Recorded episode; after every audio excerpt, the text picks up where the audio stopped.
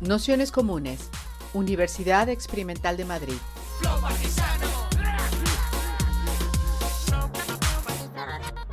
Toda la información en nuestro canal de Telegram Nociones Comunes o en nuestra web traficantes.net barra formación.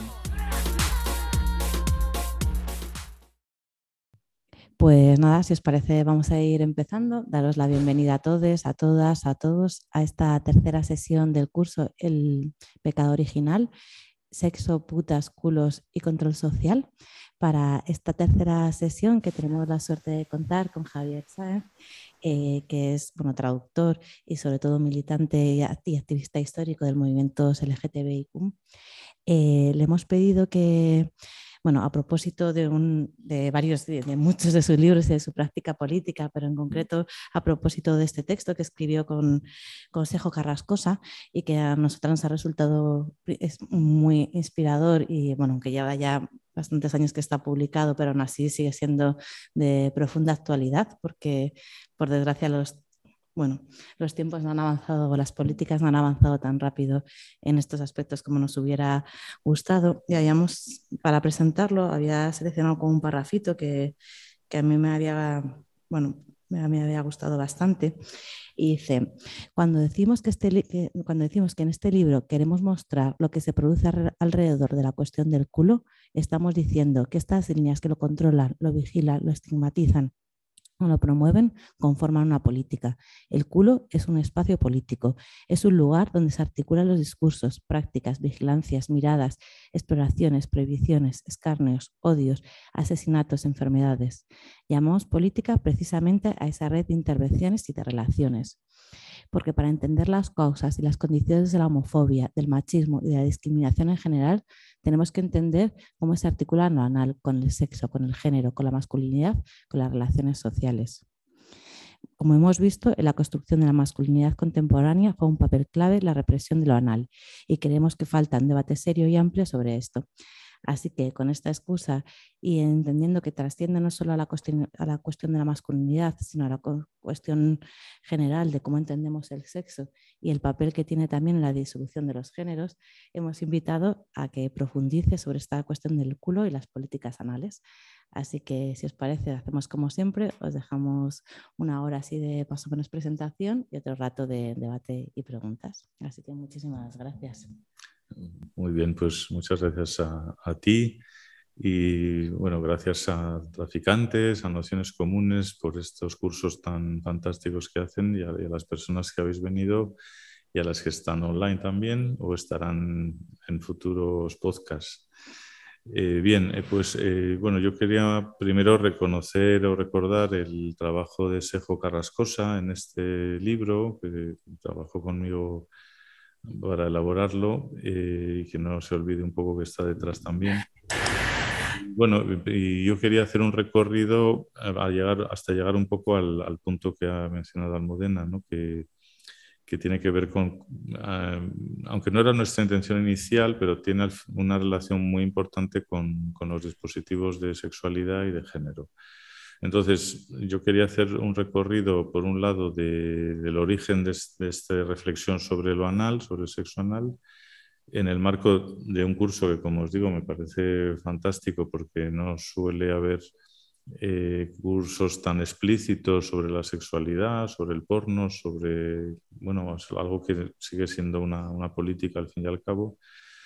Y eh, con lo cual aquí tendríamos, por un lado, esa parte de introducción de por qué, por qué empezamos a darle vueltas al tema del sexo anal.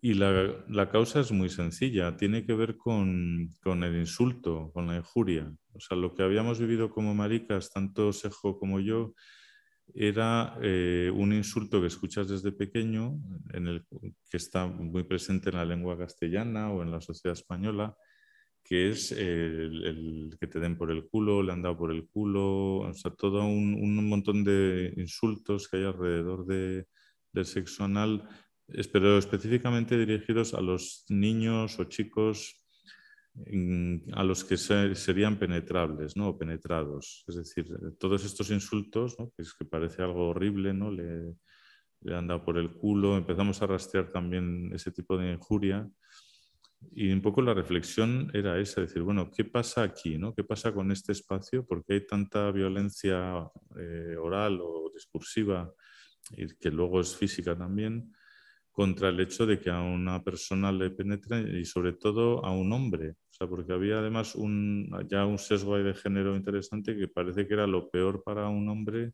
el ser penetrado. Y eso se traduce en esos insultos que de hecho el libro empieza así, como con un rastreo de, insultos, digamos, culófobos o anófobos en inglés, en francés, en gaélico, en danés, en vasco. Y en todos aparecía esa, ese insulto como algo terrible. ¿no? Con lo cual, eh, la pregunta era interesante, decir, bueno, vale, conocíamos la homofobia, porque es algo también muy extendido, pero no nos habíamos detenido o no encontrábamos referencias de por qué había un discurso tan agresivo contra el hombre penetrado, resumiéndolo mucho. ¿no? Es decir, que parece que aquí hay, algo horrible eh, que, que, se pierde o no sé, como algo traumático que generaba una violencia bastante sospechosa.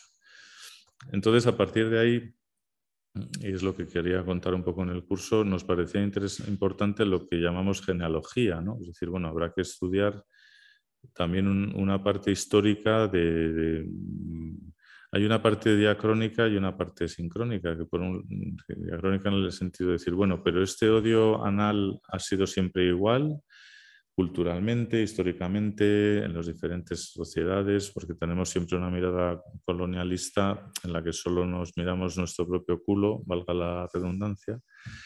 Y, pero claro, eh, nos parecía importante ver si este odio anal era tan solamente, digamos, europeo o, o griego. Ya veremos que ahí hay novedades también.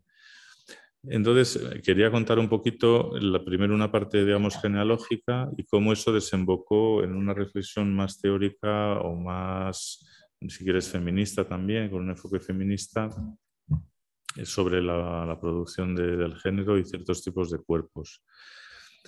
Eh, por eso no voy a recorrer toda la parte histórica, pero sí algunos ejemplos, ¿no? porque lo que nos dimos cuenta era que no había una uniformidad en ese odio o en ese desprecio a lo anal. Por ejemplo, un caso muy bueno que seguramente a todos os viene a la mente, que es la Grecia clásica. Teníamos la idea de que en Grecia pues era todo como una especie de paraíso anal, ¿no? como que el sexo entre hombres estaba muy bien visto, siempre habíamos oído que, que era el amor verdadero, algo que estudia ya Foucault y otros teóricos o historiadores, donde se mostraba que las relaciones entre hombres era algo positivo, pero esa cosa un poco idílica se nos vino abajo cuando empezamos a ver un poco los textos más en detalle, porque empezamos a ver que en realidad había un componente de clase, de clase social, eh, que sancionaba o regulaba ese tipo de sexualidad anal. Es decir, que no era lo mismo, digamos que el sexo anal receptivo eh, era, estaba algo, era algo reservado a los esclavos o a los adolescentes. Y con lo cual eh, vimos que había una serie de prohibiciones, con una regulación textual, textual y, social, digamos, que sancionaba que, digamos, que un hombre noble eh, o maduro no podía disfrutar siendo penetrado. O sea que la cosa no era tan fácil, es decir, había un, una aprobación mm, social de que el esclavo o el, adolescente podía ser penetrado en una especie de proceso de aprendizaje y tal, pero se veía bastante mal que un adulto noble eh, disfrutara en esa posición. Eso es interesante porque la sanción social, la crítica, no es sexual, sino de clase sea, ahí vimos que el, criterio de represión o de, mala visión o el criterio negativo no era porque esa práctica en sí misma fuera mala, como podríamos pensar, ¿no? Como decir, ah, bueno, están sancionando esto negativamente por una cuestión sexual, que ya veremos luego hasta qué punto es sexual lo anal o no sino eh, por un deslizamiento de clase social o una traición de clase social. Es decir, un noble no podía disfrutar en esa posición porque eso era traicionar su posición social. Y esa era la crítica, o donde se ve como algo negativo. No porque tengas una práctica de penetración anal. Eso es importante, como veremos, porque lo que vimos en ese estudio histórico era que los criterios de valoración cambiaban históricamente. Eh, y eso es lo que me parece más importante, o sea, que no hay una transversalidad o una homogeneidad de la represión de lo anal. Y eso es muy importante. hoy lo llamaríamos saberes situados, en la línea de Haraway, eh, o genealogía en la línea de Foucault, pero básicamente, mm, viendo, volviendo a los textos, vimos que, que la cosa cambiaba. Otro ejemplo para que veáis estos, estos deslizamientos epistemológicos o algo así, es lo que pasa en la Edad Media.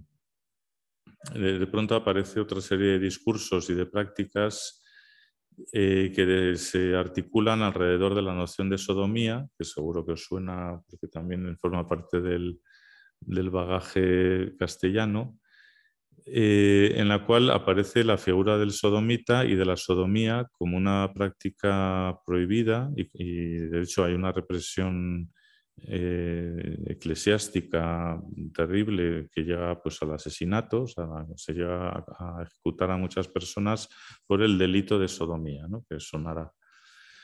Y aquí, claro, vemos que es otro criterio completamente distinto. O sea, lo que está operando aquí es una especie de tradición religiosa. La sodomía se asocia a los infieles, al infiel en la época de las cruzadas o de, esta época de dominación católica, que genera un otro, eh, una otra edad, eh, que es eh, pues el musulmán, por ejemplo, o, los, infieles también. De manera que la penetración anal va a ser asociada a los pueblos no católicos, y además ahí vemos una dispersión de criterios bastante alucinante, ¿no? porque está la palabra, eh, bueno, en la etimología es bugre, los, eh, en castellano es bujarrón, viene de una etimología de los búlgaros, se asocia a los búlgaros con la práctica anal, pero, pero que son el otro, ¿no? por ejemplo. o, y de hecho las leyes inglesas eh, reproducen ese criterio. La ley se llama de buggery, que la etimología es la misma. Es de, una, se, crea, se, habla de una secta búlgara que está interesada en el sexo anal. ¿no? y eso lo vimos además mucho en, estudiando los textos, eh, que el, sexo anal siempre lo practica el otro. Es el, el marroquí, ¿no? son los árabes que hacen esas cosas tan malas es el búlgaro este que aparece en la palabra bujarrón. Hay una palabra que usan los alemanes que era el, fiorentino, también es el fiorentino es el que se deja penetrar analmente, que de hecho al pobre Leonardo también le cayó una serie de, denuncias por, por sodomía. Bueno, entonces en ese periodo medieval lo que estamos viendo aquí es que el criterio que penaliza la penetración anal ya no va a ser de clase social, sino religioso. vemos ahí ese desplazamiento epistémico en la valoración negativa de una práctica, que tiene consecuencias, digamos, vitales. O sea, lo interesante de esto es que no estamos hablando de un juego teórico, estamos hablando de prácticas que condenan a la hoguera o a la muerte o al ahorcamiento a miles de personas en, en esa época. O sea que también nos interesaba en el libro una denuncia política de, que estas represiones o esta injuria acaba al final en una represión corporal o vital ¿no? de, la muerte de muchas personas. con lo cual, bueno, aquí vemos el caso de la Edad Media, nos parecía interesante porque vemos que el criterio es muy distinto. Dice, bueno, y además eso es interesante porque la sodomía no te da una identidad, es simplemente una práctica. Es una práctica perseguida que, da lugar a, ese tipo de asesinatos. De hecho, el lenguaje también vimos que había palabras que recogían esta represión, que seguramente mm, no habéis caído algunas personas, pero yo cuando las investigué consejo era muy interesante y muy triste, por ejemplo, en, italiano, finocchio es un insulto, significa maricón, es el insulto chungo para los gays, ¿no? Pero finocchio es el enojo. cuando empezamos a ver, eh, digo, bueno, ¿y por qué el enojo tiene que ver para insultar a alguien? Y es que el hinojo se utilizaba para envolver a, los homosexuales en la hoguera, para ralentizar la, cuando quemaban a, los eh, sodomitas. En Italia se les envolvía en hinojo eh, como una forma de tortura más mayor, ¿no? con lo cual vemos una etimología bastante fuerte en, en, un insulto que al final ves que el insulto no es tan inocente o no es tan aislado de un contexto histórico.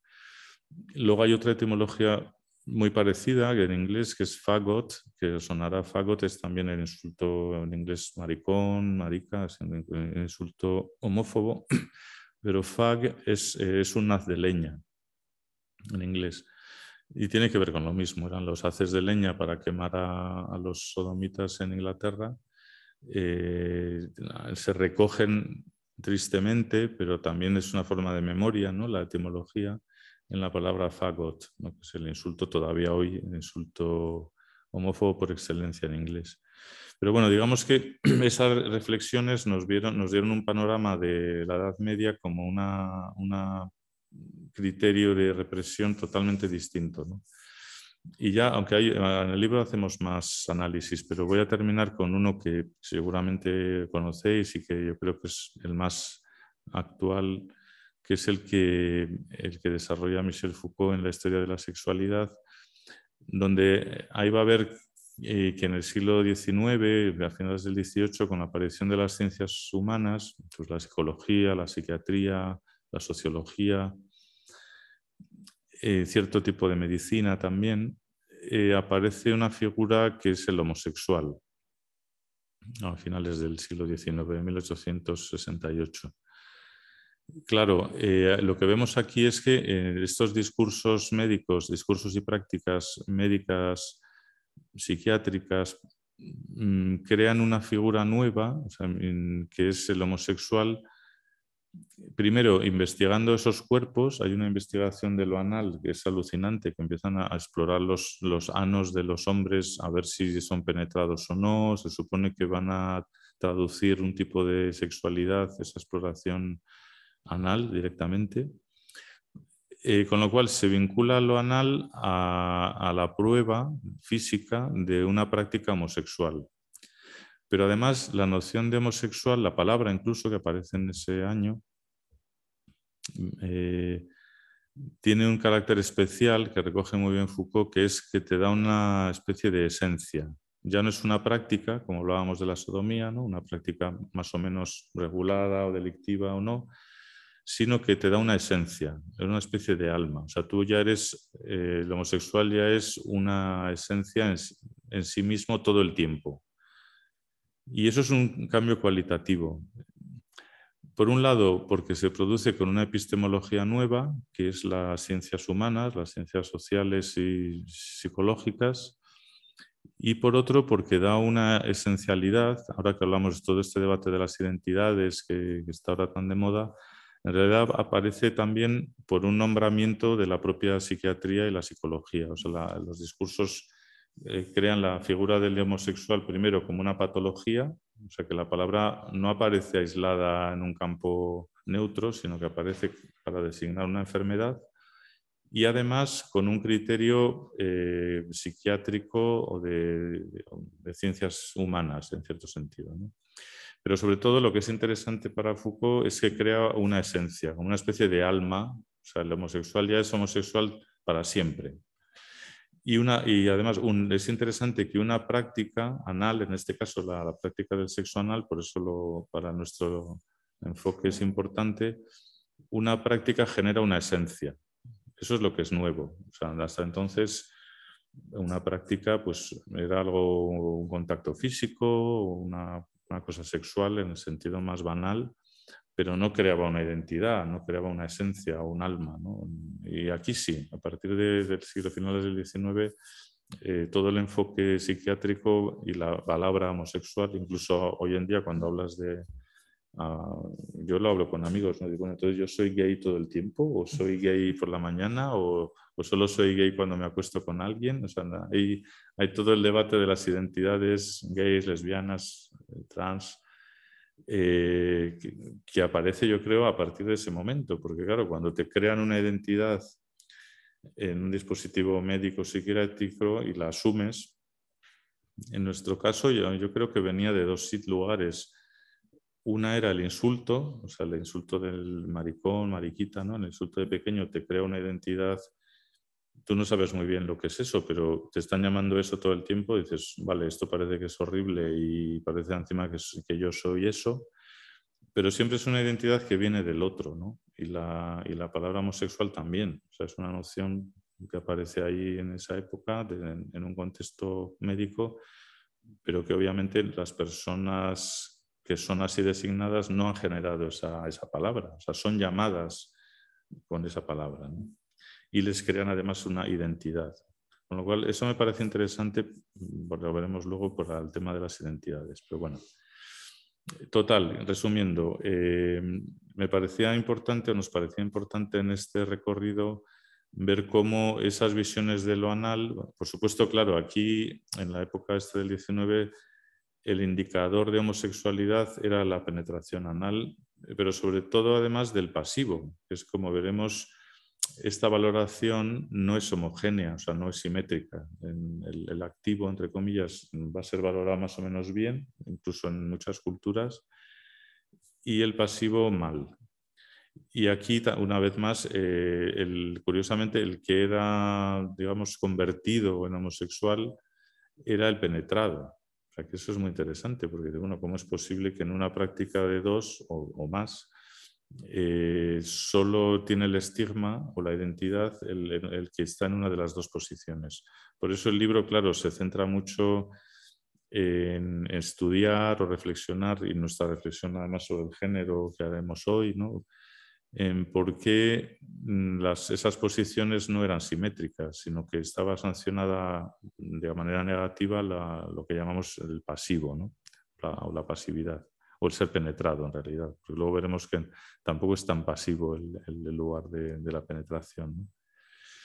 Bueno, después de este recorrido más histórico, genealógico, que simplemente hay más en el libro, pero bueno, queríamos dar cuenta de que la, las visiones sobre lo sexo anal no son homogéneas, no son estables ni históricamente, ni culturalmente, ni geográficamente. O sea que hay ejemplos en India, en China, en Egipto, o sea que podemos, podríamos recorrer esto en muchos ámbitos.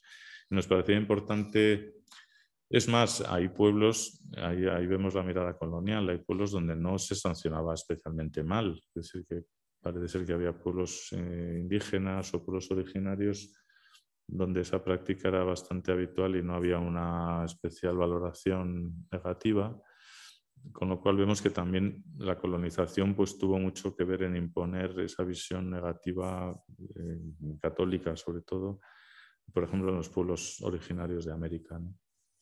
Pero bueno, no voy a entrar ahí porque sería un, tema muy largo, eh, lo podéis ver a, en este libro o en otros libros que se han hecho sobre el tema. Bien, eh, otra parte que queríamos, que, me gustaría destacar y que quizá engarza más con el curso en sí mismo, es cómo esta reflexión nos dio lugar a una especie de, análisis o de revelación sobre un dispositivo de producción de género. Es decir, lo que estábamos viendo aquí era decir, bueno, parece que que al hombre penetrado le, pasa algo especial, ¿no? Ahí hay una crisis ahí general, un pánico, un montón de discursos horribles sobre que te penetren, ¿no? Desde la injuria, hasta que hablábamos de las expresiones, pero digamos que algo pasaba ahí, parece que al hombre penetrado le pasaba algo, eh, básicamente parece ser que perdía la masculinidad, ¿no? Con lo cual decías, bueno, ¿qué tendrá que ver que, que usen un agujero, que uses tú un agujero de tu cuerpo para que de pronto haya una crisis cultural, política, eh, incluso penal, o sea, que te pueden matar por eso, eh, por el uso de, un orificio ¿no? corporal, pero siendo además eh, hombre, porque veremos luego que las mujeres tienen otra posición en este discurso sobre sexo anal. ¿no? Entonces, bueno, ahí lo que, lo que vimos quizás más va al final del libro, ¿no? Decir, bueno, después de todo esto, esto no, digamos que no estaba previsto cuando empezamos a, investigar. Lo que vimos es que había una producción del cuerpo o de la, o de la subjetividad de lo femenino y lo masculino basado en la penetración. Y esto nos dio una pista, un libro de Jad Halberstam, que a mí me encanta, que es eh, Masculinidad Femenina, en el cual eh, él en un momento dado analiza una figura eh, de, las subculturas lesbianas, que es la Stone Butch, que es esa mujer muy masculina, pero que además no se deja tocar, digamos, muy, muy distante, muy fría, y sobre todo que no se deja penetrar. Es, una, bueno, una figura de las subculturas de los años 60, 70. Eh, y claro, lo curioso es que ese personaje o esa figura cultural o esas personas automáticamente son asociadas a lo masculino. O sea, el hecho de no ser penetradas o penetrables, ese mismo hecho les da un carácter de masculinidad total. Con lo cual dices, bueno, aquí hay un desplazamiento interesante. O sea, lo que, lo que te da el carácter de masculinidad no es tus genitales o o tu identidad de género, algo sexual en un sentido muy básico, sino el no ser penetrable. Ya sea eh, un hombre, un biohombre o un hombre tradicional, pero también lo que llamábamos mujeres, como estas Stone Butch, o, una monja, por ejemplo. Pues ciertos personajes, independientemente de su identidad de género o de su genitalidad, son asimilados a, la masculinidad. Con lo cual, vimos que había un sistema de producción de la masculinidad y de la feminidad, como veremos luego, eh, basado en la penetrabilidad o impenetrabilidad de los cuerpos. Eso es lo que define en muchos sitios lo que es ser masculino eh, o lo que es ser femenino. Y eso nos pareció interesante, porque dices, bueno, entonces hay un desplazamiento. Es más, y ahí vimos por qué no había la misma virulencia contra las mujeres cuando eran penetradas analmente. Porque, claro, por ejemplo, veíamos eh, todo el porno más así estándar, pues el, parte del ritual o del código del porno se penetraba a las mujeres analmente en muchos vídeos o películas y nadie se rasgaba las vestiduras. Era como, bueno, parte del pastel, ¿no? Pero claro, ahí vimos que en el imaginario heterocentrado o patriarcal, las mujeres o lo, femenino es lo penetrable, con lo cual no había mayor problema. Digamos que, es un cuerpo que se asimila a priori eh, a la penetrabilidad. Y, ahí saltaban las chispas con el cuerpo masculino o presuntamente masculino. ¿no? Decir, ah, vale, entonces lo que se perdía aquí en, este acto aparentemente banal de, penetrar un, culo era la masculinidad. O sea que en realidad, bueno, nos parecía interesante como reflexión o como análisis político o de género o de sexo, el, el ver que lo que está en juego en la sexualidad anal y en todos esos dispositivos represivos, eh, políticos, en todo ese pánico anal que, tenemos los hombres a veces y tal, era que en realidad eh, ese dispositivo está generando la masculinidad y la feminidad en función de lo penetrable o lo no penetrable. es, bueno, es lo que nos da más pistas para salir de un marco más eh, genital que, no explicaba nada de esto. Bueno, ahí eso lo retomaré un poco al final, pero claro, nos damos cuenta también que además el, el, ano era un lugar muy interesante porque primero porque todo el mundo tiene uno, o sea que es muy democrático, o sea que no, no, no tiene unas marcas de género. Y, y, a la vez lo estamos llamando a veces un órgano sexual, pero no está muy claro si eso es un órgano sexual, porque si te pones muy anatómico o muy purista, dices, bueno, no, es una parte del aparato digestivo, ¿no? Por ejemplo. Y de hecho ahí eh, a mí me encantaba unas reflexiones que hace Freud, en el, libro le dedicamos un capítulo bastante divertido, que Freud era un tipo genial, o sea, de pronto se da cuenta de que hay ciertos órganos o ciertas partes del cuerpo que no son sexuales o genitales en el sentido tradicional, pero él empieza por la boca, porque claro, si te pones así tan biologista o tan purista, la boca no es un órgano sexual, no, es, una parte del aparato digestivo o, para comer o tal. Y claro, el beso, por ejemplo, sería una perversión en ese sentido. ¿no? Él dice, hace una reflexión maravillosa, vale, si, no hay que usar otros órganos para otras funciones que no sean las suyas y no sé qué, y eso es perverso y pervertido, el beso, que es el gran mito positivo ¿no? de las culturas europeas y de las películas y de la literatura, o sea, el beso está muy bien valorado. Él diría, bueno, vale, pues si te pones así, pues sería un órgano eh, digestivo y eso sería una aberración. Y digamos, eso trasladado al otro extremo del aparato digestivo, que es el ano, pues podríamos hacer lo mismo. O sea, si, si te pones así, y claro, tampoco sería un órgano sexual, ¿no? Pero al revés, pero ¿por qué valorar tanto el beso y la boca y no otra parte que es igual de arbitraria de ese mismo aparato? Total, que ese desplazamiento eh, es, el, es Freud el que lo inaugura. Y claro, él reconoce además algo que le, le costó mucho, muchas movidas o muchas críticas, y es que la zona anal era una zona erógena, es algo que tampoco se decía, aunque todas las prácticas milenarias de tantos sitios nos daban pistas de que era algo divertido y que era algo que se lo pasabas bien.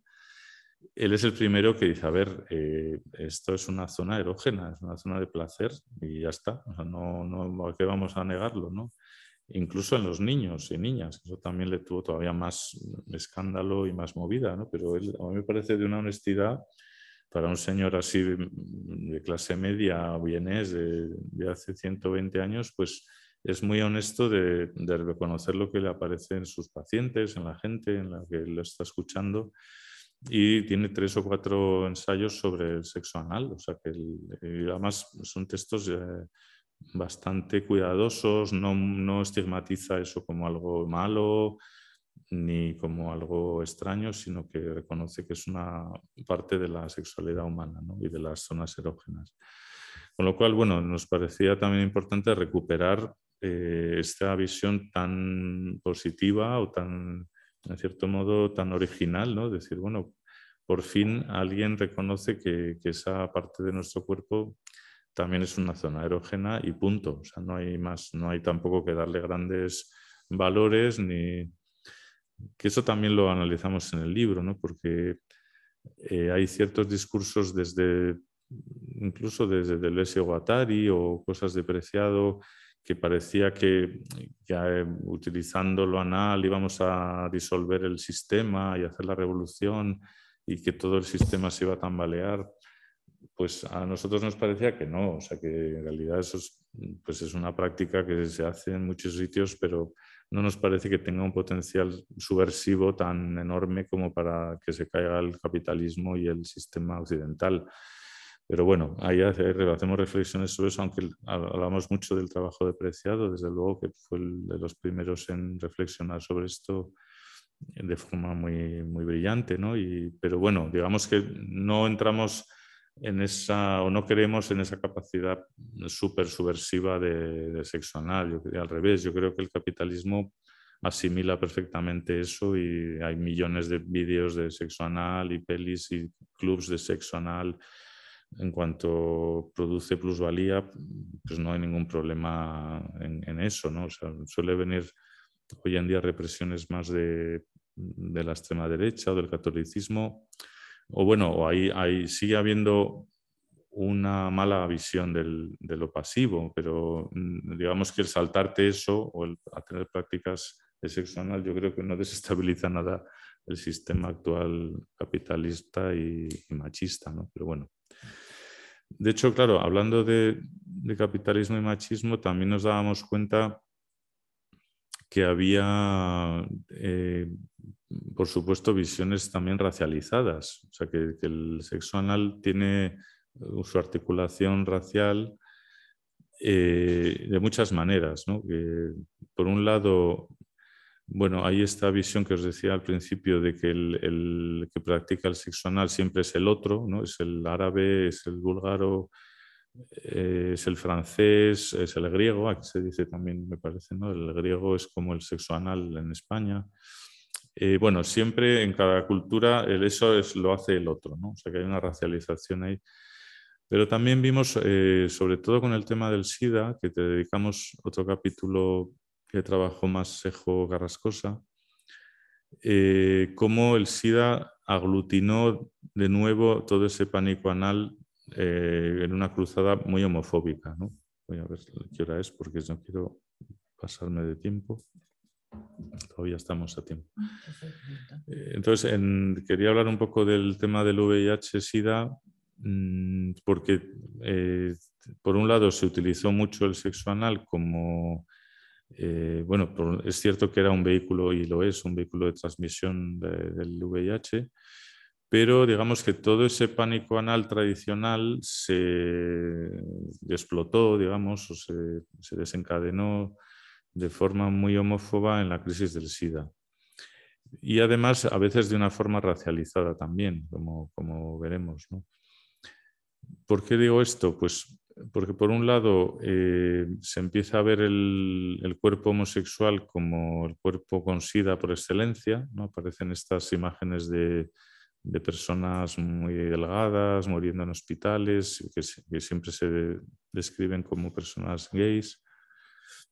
Y eh, claro, al asociar una enfermedad que en ese momento era bastante mortal con una práctica sexual y con una orientación sexual, que es la, las personas gays. Eso fue un desastre, por un lado, para la comunidad gay, por el estigma tan brutal que todavía hoy continúa, o sea que no, la xerofobia no ha terminado, pero por otro también eh, contra pues, ciertas minorías. ¿no? En ese momento se habla de los haitianos, como parece ser que había bastantes casos en Haití, pues se empieza a asociar también a, a los haitianos con el VIH y, por otra parte, veremos también que aparece una masculinidad eh, vinculada al, VIH. Una la vimos en, la comunidad de osos a la que pertenezco, cada vez menos porque ha adelgazado un poco, pero en esa época en la comunidad de osos es una subcultura gay que tiene que ver con el cuerpo fuerte, gordo, con, con la barba, con cierta performance de la masculinidad. Y eh, claro, había una contradicción ahí, porque el cuerpo homosexual considera un cuerpo muy delgado, muy débil, debilitado, y los osos aparecíamos como una figura eh, masculina y fuerte, como que éramos inmunes, digamos, al SIDA, cosa que no era cierta, por supuesto. No obstante, en medio de esa confusión, muchas comunidades de osos sí fueron muy solidarias eh, en esa época de, hacer campañas, de apoyar a la gente y, de hacer bueno, pues, prevención de VIH en, muchos sitios. Pero bueno, lo que me parecía interesante es que además ahí eh, se volvía a vincular la penetración anal, volviendo al, tema de hoy, con, eh, con el VIH y, con y eso estigmatizaba todavía más a las personas, lo que llamarían en una posición pasiva. Con lo cual, eh, no solo hay entonces una pérdida de la masculinidad en ese acto, sino una posibilidad de contagio de infección del VIH. Incluso, claro, tiene que ver también con lo que hablábamos antes. Lo que había antes era una conversión, ¿no? También te convertías en homosexual en, ciertos discursos por la penetración anal. Pero aquí lo, lo que te conviertes es en seropositivo en el imaginario, aunque en realidad esto fue un desastre incluso en términos de salud pública, porque al vincular solo el VIH a la comunidad gay, la comunidad heterosexual se, digamos que se desvinculó del VIH, aunque estaba afectándola enormemente, ¿no? y incluso en muchos países mucho más. Y hoy en día sigue habiendo ese problema, o sea, muchas personas heterosexuales no se sienten concernidas, o los chavales y chavalas heteros en los colegios, pues yo creo que no, igual no tienen tanta conciencia sobre ello. Pero bueno, ahí hubo un desastre epidemiológico y sobre todo muy homofóbico al vincular el sexo anal con, con el SIDA. Y, eh, lo analizamos en el libro también, dentro de esos también dispositivos de, sexualidad. Bueno, eh, ya para ir terminando, porque la verdad es que tenemos muchos temas aquí, eh, sí me gustaría un poco hacer una reflexión sobre lo que los discursos que, volviendo a la racialización, que utilizan este tipo de, mensajes eh, para mm, atacar a ciertos colectivos, en este caso, por ejemplo, la comunidad musulmana. Voy a explicarme un poco. Es lo que Jasbir Puar llama el homonacionalismo, pero tiene que ver con esos discursos que utilizan los derechos gays o los derechos LGTB para estigmatizar a ciertas comunidades, en este caso la comunidad eh, islámica, las personas musulmanas. Y esto, bueno, tiene que ver, se usa aquí también el, tema del sexo anal, pero la idea es la siguiente, eso lo hace mucho Israel, por ejemplo. Eh, Israel se presenta como una Dalid de los derechos LGTB para ocultar su represión y su violencia contra Palestina. Digamos que Palestina sería el, árabe homófobo, machista y, que entonces pues no, no merece nuestro apoyo.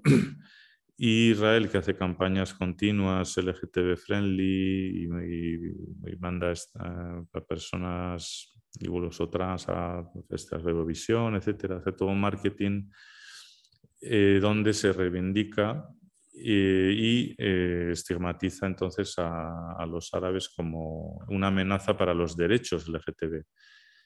Esto es muy paradójico, porque esto incluso lo hacía también algún líder de extrema derecha holandés, gay, que decía, bueno, pues para estigmatizar, para que no vengan los musulmanes o los árabes a Europa, eh, lo vamos a presentar como que amenazan los derechos LGTB o los derechos de las mujeres. Eso se hace ahora también muy a menudo. ¿no? Grupos o partidos que no les han aportado nunca los derechos LGTB ni los derechos de las mujeres, de pronto utilizan a ese otro para estigmatizar y para, digamos, para excluir, para una política racista de exclusión, de, de expulsión de los inmigrantes, por ejemplo. Entonces, bueno, aquí eh, me parecía importante recordar eso, o sea, cómo se ha utilizado siempre el, sexo, también el sexo anal de esa manera eh, homonacionalista, pero aquí ha habido como una apropiación, ¿no? O sea, como al revés, decir, bueno, nosotros defendemos a los derechos eh, gays con tal de expulsar a los árabes o a los inmigrantes que son esta especie de amenaza a esta comunidad.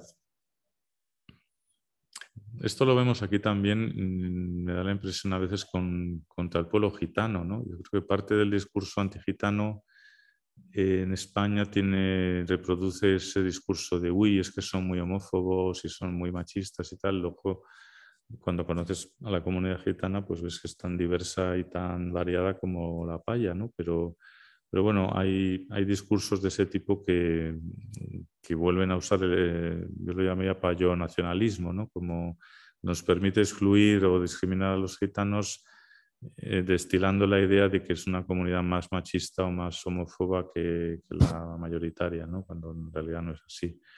Pero bueno, me parecía importante que en todos estos discursos racistas eh, hay un componente racial. De hecho, vimos uno que analizamos en el libro que era eh, con el tema del SIDA y la comunidad negra afroamericana. Aquí había discursos muy curiosos. Por ejemplo, para ciertos grupos mm, en Estados Unidos, el uso del preservativo era algo como, como muy gay, ¿no? Entonces, eran hombres que tenían sexo con hombres en la comunidad negra pero no, no querían usar preservativo. Digamos que eran personas que no se identificaban como gays, que hay muchas, ¿no? por eso hablamos de hombres que tienen sexo con hombres, y eh, dentro de, ciertas comunidades, tampoco quiero generalizar porque sería un, poquito racista al final, pero sí vimos en chats, en, libros, revistas, eh, para ciertas comunidades mm, de hombres negros, digamos, que tenían sexo con hombres, o sea que había penetración, pero el preservativo aparecía como un indicador mm, negativo de, de mariconez, digamos, para decirlo claramente, ¿no? de, gay. Eso era como una cosa gay. Y entonces se valoraba como una cosa muy masculina el sexo a pelo. O sea, el sexo a pelo se vincula en ese momento a la masculinidad. Y el preservativo se vincula a, a la comunidad gay como algo rechazable. Y es bastante horroroso porque al final entonces tienes una masculinidad eh, pues eso, eh, muy tóxica, muy, muy absurda, ¿no? que, plantea que el sexo sin preservativo es más auténtico y es más masculino. O sea, que fíjate tú qué cosa más absurda el dilucidar la masculinidad en función del de látex o de, o de, un preservativo. Pero vimos que aparecían ese tipo de discursos y todo eso vinculado incluso al sexo anal. O sea, que el sexo anal a pelo remitía otra vez a la masculinidad, reforzaba otra vez la masculinidad y el sexo anal con condón, pues ya no, ya era una cosa de maricas y qué mal y esto no, ¿cómo se te ocurre aquí traer condones? ¿no? Y eso es muy interesante porque ves cómo incluso eh, en la propia práctica eh, se vuelve, en la práctica anal me refiero, se vuelve a depurar otra vez, eh, a intentar una especie de naturalización de la masculinidad, ¿no? que es lo que yo creo que está en juego en, todo este tema. ¿no? Es decir, bueno, eh, la masculinidad a mí siempre me da la impresión de que es como un lugar vacío, que nadie sabe lo que es, y sobre todo se basa en una especie de negaciones. ¿no? Es no ser penetrado, es no ser marica, es no ser como una chica, o sea, todo, pero es todo por negatividad. Es como como lo que decía Lacan sobre los váteres, ¿no? que decir, bueno, uno sabe dónde, en qué váter entrar por oposición, ¿no? Ves, ves el, dibujito ese de la falda y este del bigote y tal, y dices, bueno, como no llevo falda, pues me meto aquí. Pero en realidad es la oposición de los significantes lo que te está viendo a un sitio a otro. En realidad nadie sabe lo que es un hombre o una mujer. Obviamente una mujer no es una falda, ni un hombre es un bigote. O sea, es, sino que es la oposición, digamos, topológica o en las puertas, lo que dice, bueno, pues tendré que entrar por aquí. Pues esto parece igual, o sea, la masculinidad parece una especie de negar, de no a ciertas cosas, no faldas, no, que no te penetren, no chillar, no pintarte, no, que no te confundan con un mariquita y tal.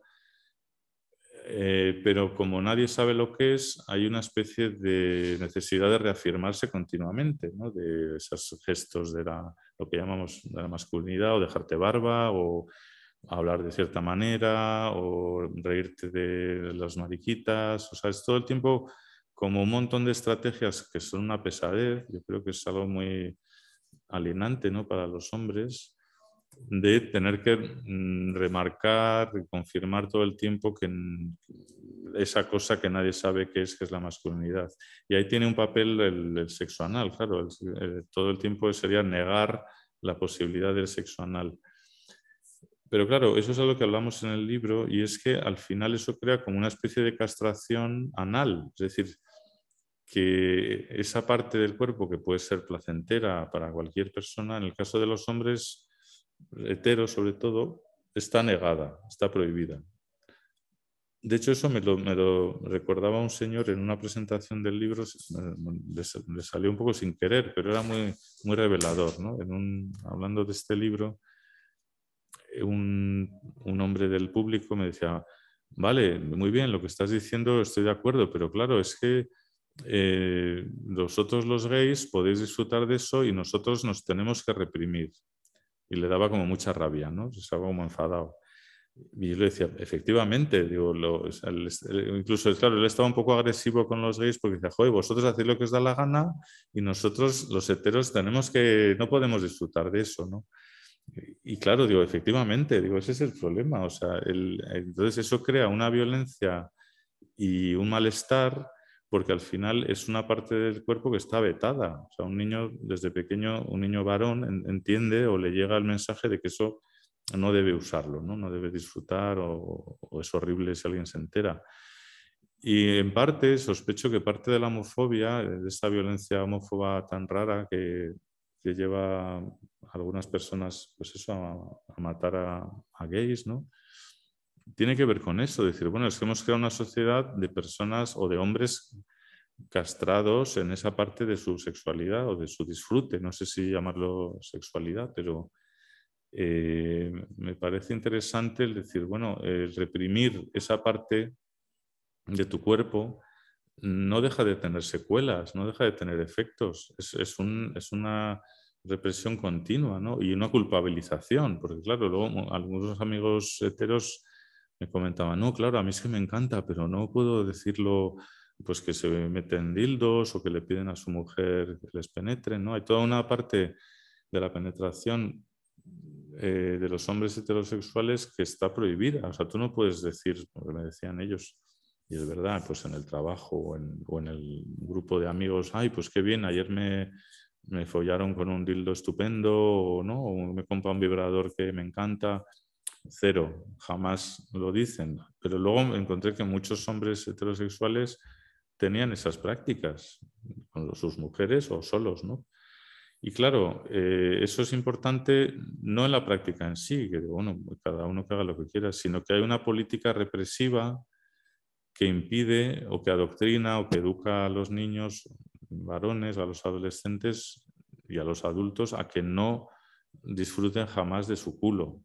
y eso a mí me parece que, genera también violencias, eh, represiones, traumas, o sea que es, es, un poco una cultura dentro de la educación sexual eh, también se debería comentar, decir, bueno, que tienes ahí también una posibilidad, entre otras muchas, tampoco hago proselitismo del sexo anal, pero digo, bueno, si a alguien le gusta, no pasa nada, es decir, que es una parte igual de divertida como otras, eh, sin entrar en una especie de política de lo que es bueno o malo, pero al menos que no es malo. Claro, eso, eso nos parecía importante. O sea, no, de hecho, el libro este que hicimos no era para nada un manual de, de sexo anal ni nada. No tiene mucho que ver con la discriminación. O sea, lo que nos interesaba es cómo se produce la discriminación, cómo se produce la homofobia. Eso es lo interesante de todo esto. O sea, hay, eh, hay un problema de, de, represión, de violencia, de, que está muy vinculado al sexo anal. Entonces, a eso es lo que llamamos un régimen político, o sea, por eso nos interesaba, ¿no? A mí no me interesa nada el sexo anal en sí mismo, pues es igual de banal que el sexo vaginal o oral, o decir, no le doy un valor mágico ni, ni, siquiera, como decía antes, de, de desestabilización del sistema. Pero sí me parece importante los mecanismos que se desencadenan alrededor de eso, para controlarlo, para regularlo, para reprimirlo. Eso sí tiene que ver. Y de hecho, yo creo que ha sido el feminismo el que mejor ha explicado eso siempre, porque el, feminismo ha explicado cómo el sistema patriarcal regulaba los cuerpos de las mujeres, sus deseos, su trabajo. Eso es lo interesante, no tanto lo que era la identidad mujer, que podemos hablar de ella, pero pero lo que sí hay es una represión y dispositivos de control de las mujeres y eso y una discriminación evidente. Pues aquí nos pasaba un poco lo mismo, es decir, bueno, el sexo anal genera discriminaciones y eso es lo que hay que abordar, genera violencias, genera traumas, eso es lo que me parece importante, no, no un mero recorrido erudito sobre si el sexo anal era así o allá o allá había dildos o no, pero sí genera una serie de pánicos, políticas, leyes, incluso quemas de personas, o sea, cosas como muy concretas, que eso sí es importante. O sea, cuando hay represión y discriminación eh, y violación de derechos, y pues eh, sí me parece interesante como libro, ¿no? como, como, reflexión o como debate, ¿no? y, y por eso creo que sí encaja en el curso que habéis montado. Es decir, bueno, dentro de las prácticas de, de control de los cuerpos, de las sexualidades, se ha hablado de la prostitución aquí, se ha hablado de, la violencia, en fin, todo el curso me parece fantástico. Y en ese sentido, bueno, eh, yo creo que sí encaja bien eh, en la posibilidad de una reflexión política feminista al fin y al cabo, porque toda esa represión sobre los cuerpos de las mujeres también tiene que ver con lo que vimos en el libro que el cuerpo de la mujer era considerado inferior a priori porque era penetrable.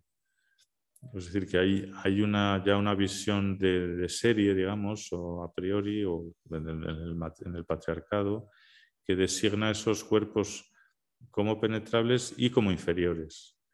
Y esa es la tradición del homosexual. O sea, el homosexual no se le perdona o toda esa violencia que aparece es eh, alguien que ha traicionado ese lugar de la masculinidad buena o tradicional porque se le asimila a una mujer. O sea que hay un trasfondo machista importantísimo en, toda esta discusión sobre el sexo anal.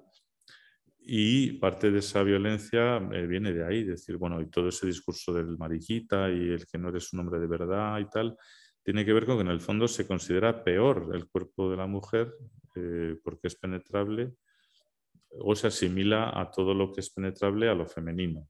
Pero bueno, en todo caso, el estigma, la discriminación, pues para mí esta reflexión es una herramienta de, crítica al patriarcado, o sea, no solamente a la homofobia, sino eh, al machismo, que es lo que discuto a veces con amigos gays que son bastante machistas, hay que decirlo también, que no entendemos la articulación que hay tan fuerte entre la homofobia y el machismo. Entonces, eh, claro, si no hay una solidaridad feminista, no entendemos lo que nos están pasando a los gays, y de hecho no la hay, desgraciadamente. Pero bueno, para mí esta reflexión es importante en el sentido de que explica eh, parte de la represión patriarcal. No solo, no es un libro sobre los gays, porque obviamente, como he comentado, el sexo anal lo podemos practicar todo el mundo. Y los discursos y pánicos van a aparecer de diferentes maneras, pero de algún modo, eh, claro, interpela más para mí al patriarcado y a la heterosexualidad obligatoria que a los propios gays, aunque podamos sufrir más o menos violencias, pero me parecía más importante como análisis de los dispositivos de sexualidad. Y este es uno de ellos. cuando hablamos de feminidad o masculinidad, tendremos que ver cómo se generan esos conceptos y cómo combatirlos. ¿no? Eh, bueno, y yo creo que lo voy a dejar aquí, con lo cual, pues nada, gracias a todo el mundo y pasamos a, la parte, si queréis, de preguntas, diálogo. Perdonad que me haya enrollado tanto, normalmente me gusta más que haya diálogo, pero bueno, el formato es el que es y, gracias a, todas. muchas gracias a ti, ha estado fenomenal. Eh, no sé si tenéis alguna pregunta o si queréis que empiece yo haciendo algunas y os vais animando. Vale, pues bueno, a mí sí que, sin considerar que vaya a ser un eje transformador de toda la política capitalista, pero sí que creo que es un elemento central y que sí que liberaría mucho las sociedades en las que estamos una práctica eh, sexual anal generalizada y especialmente creo que la condición de masculinidad hegemónica, eh, ese, esa, mm, tener un lugar prohibido y un lugar no compartido eh, genera una distancia que, bueno, no sé, que creo que que, mm, bueno, que sí merece la pena intentar indagar con bastante profundidad sobre este tipo de cosas y, sobre este tipo de prácticas también por la cuestión, por ejemplo, histórica de la violación, ¿no? O sea, como eh, la propia violación de eh, anal está incluida también como un acto de, guerra profundamente en los sitios donde se desarrolla y con ello también de, feminización y en el sentido de bueno, pues al final que quien tiene derecho a ser penetrado y con eso quien tiene derecho a ser violado, ¿no? Y una lectura, digamos, de guerra de, esa construcción. Entonces, eh, esa, esa, construcción, nunca mejor dicho, de la feminidad a través de esta, eh, bueno, de la cuestión de la penetración, siempre entendido como una subalternación, yo creo que, bueno, como que constituye bastante nuestro imaginario y merece la pena profundizar señalando también que además eh, siempre se considera como, sujetos eh, bueno, violados en cierta medida, ¿no? O sea que no, no, capaces de goce, cuando en realidad la mayor parte de las veces incluso podríamos decir que es al revés, ¿no? O sea que en cambio se vuelve a destacar por encima en ese sesgo cultural, no digo que en todas estas prácticas, la cuestión de, la penetración como, como el régimen total. Incluso, no sé, a mí me sonaba hasta cuando has dicho lo de no querer protegerse, que a día de hoy yo lo siento como súper activo en, en, muchísimos, eh, en muchísimos campos, ¿no? O sea, que, bueno, por lo menos colegas, que de hecho entre la práctica eh, de colegas gays, eh, sigue estando muy presente el no ponerse un preservativo porque vuelve otra, o sea, como que ya vuelve a colocar en, en otro lugar, más o menos consciente, pero, pero bueno, yo sí lo siento. Entonces, por si, bueno, no sé cómo ves el profundizar sobre este tipo de cuestión. Pues sí, me, parecen temas importantes. No he entrado hoy en ellos, pero sí aparecen en el libro y, podemos hablar de ellos. Y lleva razón, hay una práctica en muchos eh, sistemas de guerra que vimos, en el libro hablamos de los turcos eh, y no me acuerdo otro, algún otro pueblo en el cual la parte del proceso de guerra o de humillación del enemigo vencido era la penetración anal entre hombres además. O sea que había un sesgo curioso. Bueno, por supuesto ha habido violaciones a las mujeres en guerra en, muchísimas eh, guerras, en casi en todas, yo creo, pero nos llamó la atención que en algunos casos había una, mm, una práctica de guerra específica con los enemigos eh, varones, o sea, de, penetración anal como humillación, sometimiento, propiedad, o sea, una cosa un poco interesante en el sentido de qué valores se generan en ese acto físico, ¿no? pero aparecían valores de, dominación, de, poder, de vencer. ¿no? y entonces el sello o la marca de ese vencimiento y de esa humillación era la, violación anal a, hombres en este caso. Eh, y luego el segundo factor que has comentado, sí, eh, me parecía, lo hablamos también en el libro, eh, de este tema del preservativo, mm, cómo ha cambiado las prácticas eh, hay una práctica también que, bueno, ya, se llamaba bareback hace años, el fallar a pelo, pero que ahora como es tan generalizada ya ni, ya ni, se llama de ninguna manera. Pero eh, aunque yo creo que en el caso que se está dando ahora no es tanto por una masculinidad, bueno, por lo que yo veo, por una reivindicación de una masculinidad nueva, tradicional, sino cierto cansancio del preservativo, que es otra cosa un poco distinta, ¿no? que yo creo que hay, bueno, con los nuevos medicamentos, la PrEP, pues haya como un cambio cultural y médico que hace que, bueno, que mucha gente no utilice, hombres gays no utilicen el preservativo. Aunque esto me hace gracia, porque claro, esto lo decía Sejo en el libro, la culpa nos viene siempre a los gays pero en realidad mm, la mayor, muchísimas personas heterosexuales no están usando el preservativo tampoco y hay muchísimo VIH también y nadie se pone a criticarles, con lo cual decían, bueno, vale, mm, entonces no estamos igual usando mucho el preservativo, pero millones de personas heterosexuales tampoco y nadie les, les canta a las 40. O sea que también eh, deberíamos recordar que, que, una gran parte de la, de la difusión del VIH pues se produce con personas heterosexuales y, bueno, pues, pues que no culpabilizarnos tanto a, los gays en ese sentido, ¿no? Pero bueno, aparte de eso, sí es verdad que hay un cansancio y un cambio eh, que no sabemos interpretar. En el libro sí hablamos bastante del bareback eh, como, bueno, un fenómeno más o menos a principios del 2000 y tal,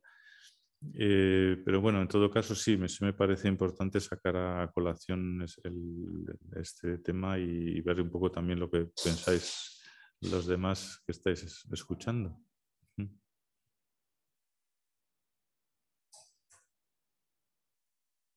No sé, ¿alguna pregunta que tengáis por casa?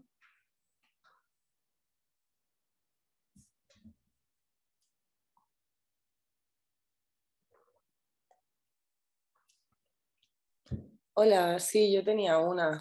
Bueno, como parece así. Hola, ¿se me oye? Sí. Vale, eh, bueno, no sé si es una pregunta o bueno, una reflexión, lo que sea, pero para también hablar a partir de aquí, eh, gracias Javier por la, por la, charla, la verdad que súper interesante el punto desde el que lo abordas y, y además a mí especialmente pues me interesaba mucho este tema ya de hace tiempo y de y de las violencias, como tú dices, también que implica, ¿no? Estoy súper de acuerdo pues, con identificar y señalar la relación entre el racismo, la homofobia, el machismo, la misoginia y la culofobia, ¿no? El, o el acceso al ano masculino, por así decir, eh, identificado inmediatamente con un estigma peyorativo por parte de lo que es la masculinidad hegemónica y de la heteronorma en general, ¿no?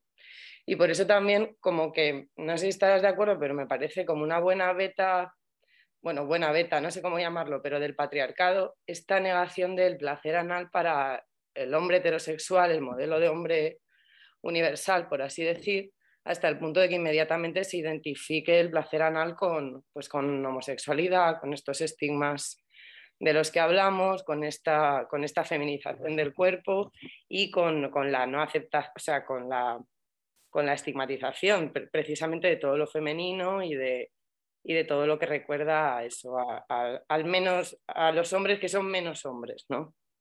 que el resto. Y digo beta pues por el sentido de que es un buen ejemplo de cómo el feminismo participa también de esta liberación de los cuerpos masculinos, ¿no? de, que, de que puedan en ese sentido eh, disfrutar sin, sin, sin, esta culpa y sin, esta, y sin este inmediatamente eh, tener conflictos eh, a base de toda la, toda la homofobia interiorizada y de todo este sistema patriarcal. ¿no? Entonces, en ese sentido, mm, igual era la pregunta un poco de cómo ves tú el curso de esto, o sea, cómo podría ser mm, idealmente el curso de, liberar un poco más públicamente el ano no relacionado necesariamente con, pues, con este concepto de pasivo, con este concepto de homosexual, con que, que, no inmediatamente se te atribuya un tipo de sexualidad o de orientación sexual, me refiero, simplemente por practicar sexo anal eh, a la hora de recibirlo y en especial siendo un cuerpo pues masculinizado. ¿no? Gracias. Muy bien, pues gracias por tu reflexión que comparto totalmente. Bueno, aquí a mí se me ocurrían dos vías, digamos, de, cambio, de políticas o sociales. Una, por un lado, eh, bueno, animar un poco al, al, mundo heterosexual a esa especie de salida del armario anal. Es decir, ahí lo que se tiene que currar mucho la, la comunidad hetero es el empezar a, decir en, sus foros o en sus, amigos o en sus espacios que les gusta el sexo anal, sea con su novia, con sus dildos, con más solas, me da igual, pero digamos que, digamos que el trabajo ya de salida de los gays ya lo tenemos de serie porque ya se, nos asume que nos gusta a todos el sexo anal, cosa que tampoco es verdad, pero bueno, digamos que allá mm, tenemos ya mucho hecho pero de algún modo yo creo que si hay una responsabilidad política de, salir de ese armario y decir, oye, a mí me gusta esto y quiero hablar además de ello y comentarlo y, más allá de mi pareja, ¿no? que, es por supuesto muchísimas parejas heterosexuales practican sexo anal entre sí, pero claro, lo tienen como súper secreto y que no se entere nadie. Eso tampoco es muy eh, valiente políticamente. Esa es una vía. Y la, segunda es un problema que tenemos, yo creo, en este país de secuestro de, las escuelas por la Iglesia Católica. O sea, es que mientras la mitad de las escuelas españolas sean concertadas, pues eh, mal poco van a hablar de estos temas de educación sexual. Y luego la otra mitad, que son públicas, sigue habiendo un miedo, yo creo, en los gobiernos, mm, incluso del PSOE, durante 40 años, a meter, a eh, introducir educación sexual integral en las escuelas, que es algo que es un derecho, yo creo, de, los niños y niñas y niñas. De hecho, el, sábado pasado presentamos en Traficantes un libro maravilloso que se llama Hablamos de sexo, que es un libro, un cómic muy chulo para adolescentes y criaturas sobre sexualidad y bueno, que ahí no hablan mucho del sexo anal, pero ahí se ve la, la, diversidad sexual que se podría contar en educar a las personitas en, en, estos temas, ¿no? O sea que yo creo que hay, hay que abrir esa puerta también de una educación sexual integral donde al menos se, se desdramatice ¿no? el, el, el, sexo anal, o sea, que se vea como algo natural, divertido y como una parte más de la vida, porque en realidad bueno, ese es otro tema, claro, no hemos entrado mucho, pero eh, como nadie sabe muy bien lo que es el sexo, a veces igual en un, en un manual de sexualidad no se les ocurre hablar del sexo anal, porque podrían decir, bueno, no, pero lo anal no es sexo, ¿no? El, sexo parece que es la vagina, el, pene y no sé qué.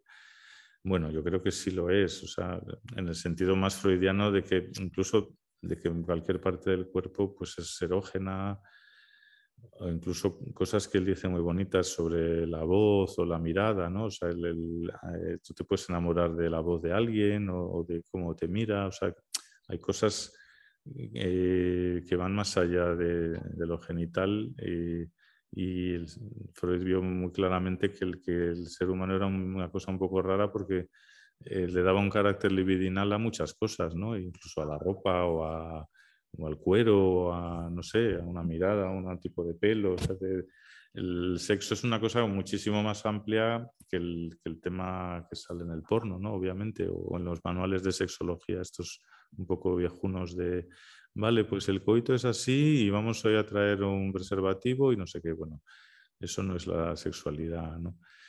Entonces, en ese sentido, aunque no sabemos muy bien, o en el libro explicamos que lo, que se considera sexo cambia históricamente también y las partes del cuerpo, digamos que se recubren de sexo o se, o se liberan de sexo, de ser sexuales según las épocas, pero bueno, eh, sea el culo algo sexual o no, eh, en todo caso, lo que sí sería bueno es, trabajar sobre el estigma, ¿no? que se ha mencionado hoy aquí, o sea, trabajar en, en, contra de la discriminación, ¿no? que si alguien le, que se vea como algo divertido y que, y que no tenga esa generación de discriminación que tiene hoy en día.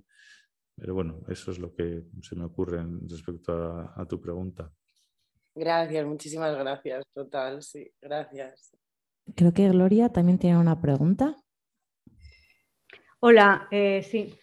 Em, estoy de acuerdo, o sea, lo veo claro lo que has dicho, que ser penetrada es de mujeres y no de hombres, que a los hombres lo feminizaría y eso. Pero me parece que además eh, ser penetrada es degradante en sí mismo, también para las mujeres y por todos los agujeros.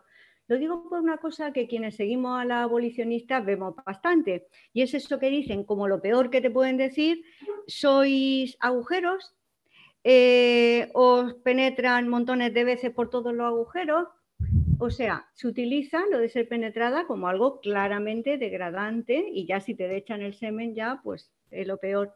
O por ejemplo, también en el trabajo sexual, que sea un trabajo sexual menos malo, menos horrible, menos el que no implica ser penetrada por ningún agujero, preferiblemente. Entonces, no solamente que sean mujeres, sino que en sí mismo lo de ser penetrada, no sé, no lo había pensado nunca, pero ya oyéndote, parece que si no tiene una legitimación como el amor o algo así, ser penetrada degrada o, o algo así, como en Grecia, pero también para todos. Eh, eh, no sé cómo lo ves. Pues sí, la verdad es que eh, tu comentario me parece muy interesante porque es verdad que hay un discurso ahí extraño eh, de que la penetración en sí de cualquier agujero, como tú dices, sería degradante, cosa que mm, es muy difícil de explicar eh, para mí en términos, no sé, políticos o sociales, ¿no? Pues quiero decir, sobre todo por algo que, que tú has dicho, que es que estamos hablando de agujeros, o sea que encima un agujero no es nada, o sea, que es un vacío, ¿no? Que eso es lo que hablamos en el libro en un momento dado. Decir, bueno, tanto movidown por un lugar vacío, además. Pero bueno, podríamos decir que es la invasión de tu espacio personal. Eh, vale, por supuesto, no es solo eso, ¿no? Hay, hay un, un, tema de, de, límites corporales, etcétera. Pero sí, yo creo que hay ciertos discursos, como para mí un poco demasiado tradicionales, ¿no? Demasiado dramáticos en el cual, eh, sí, incluso las mujeres, ¿no? la pornografía, en la prostitución, parece que la penetración en sí misma eh, sería algo degradante.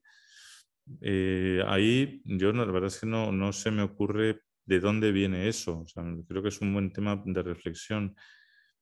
Sí recuerdo, hay un debate con Michel Foucault muy, muy complejo en el cual él claro, eh, intenta explicar por qué sería peor cierto tipo de agresiones físicas que otros, ¿no?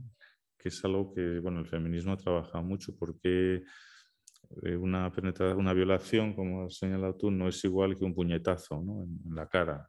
entonces, claro, son preguntas para mí muy interesantes, muy delicadas, muy difíciles, porque mm, qué valores, por qué ahí tiene un valor especial esa zona, ¿no? Es algo que también sale en la película de Virginie Despentes de Foyamé, cuando una de las chicas ha sido prostituta y, bueno, la han violado también y ella dice, bueno, el remedio para no pasarlo tan mal es no, no poner mucho valor en ese lugar.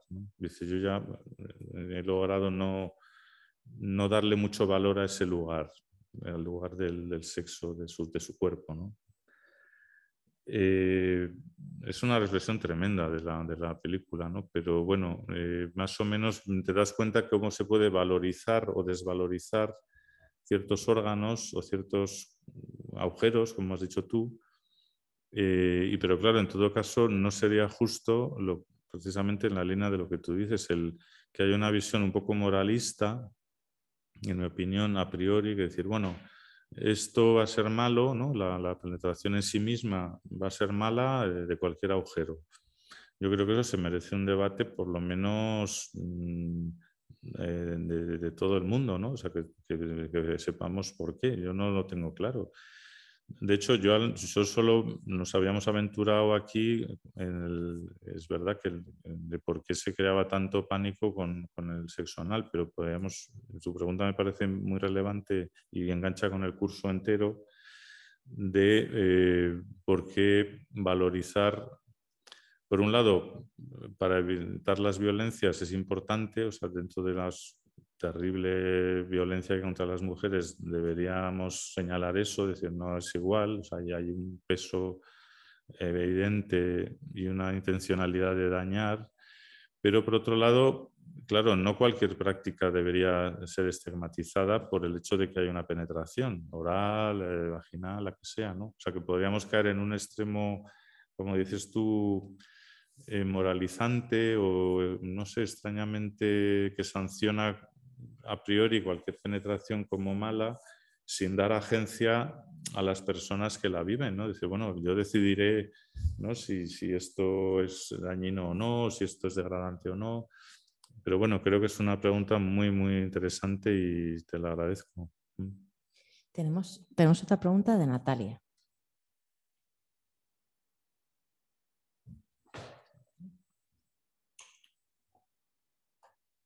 Natalia. Bueno, mientras se anima, que, haya pedido turno por el chat, voy a leer otra de Pepe. bueno, vale, vale, pues entro después. Dale, dale, Natalia, y luego leo otra. Perdón, que me he ido a la terraza a, a, un cigarro y estoy de camino. Hola, buenas tardes o buenas noches, muchas gracias. Em, a ver, quería tres cosillas. Una, quería preguntar sobre el, el, el libro cómic que has mencionado eh, ¿Te apetece compartir el nombre para apuntarlo? Me interesa bastante. ¿Qué, libro? hablemos de sexo.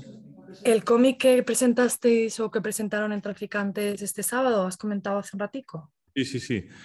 Eh, sí, bueno, es, es, un libro increíble. Se llama Hablemos de sexo y encima he tenido la suerte de traducirlo yo, que es un, ha sido precioso también. Y es de Cory Silverberg, que es un sexólogo canadiense bueno, no binario, y Fiona Smith, que es la dibujante. Entonces, el libro hace un recorrido increíble sobre todos los aspectos de la sexualidad, pero en un sentido muy amplio, porque por supuesto habla de órganos genitales y tal, de diversidad incluso genital, pero eh, lleva la sexualidad a temas como el respeto, el tacto, eh, la comunicación, eh, los sentimientos, o sea, va recorriendo, son cuatro chavales y eh, chavalas y uno no binario en un instituto que les van pasando cosas que nos han pasado a todo el mundo, pues la regla que no sabes qué hacer, las pajas que te pilla tu madre, em, el porno,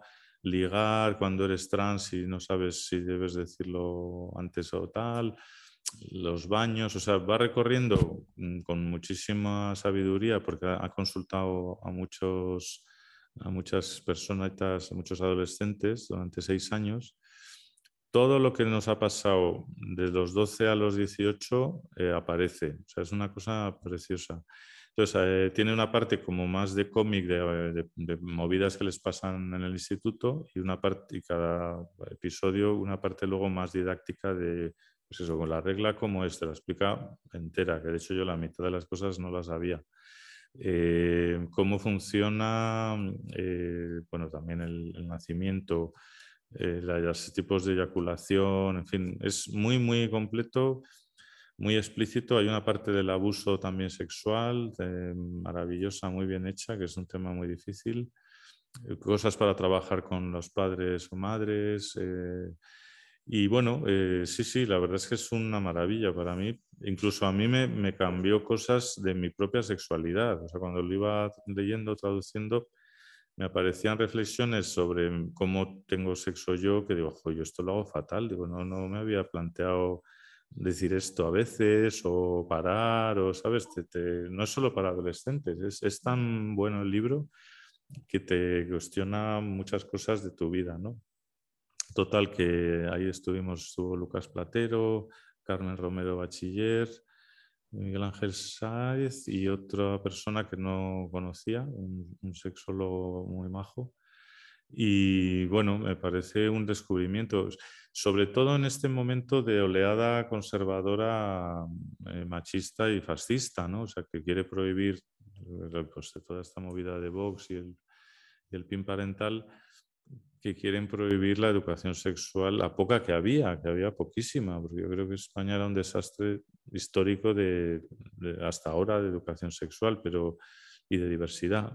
Pero este libro viene a ser como un manual fantástico para todos los institutos, educadoras, padres, madres. Es, es, un, es la más, cosa más completa que he visto eh, de educación sexual integral, de diversidad. También hay temas raciales, temas de discapacidad.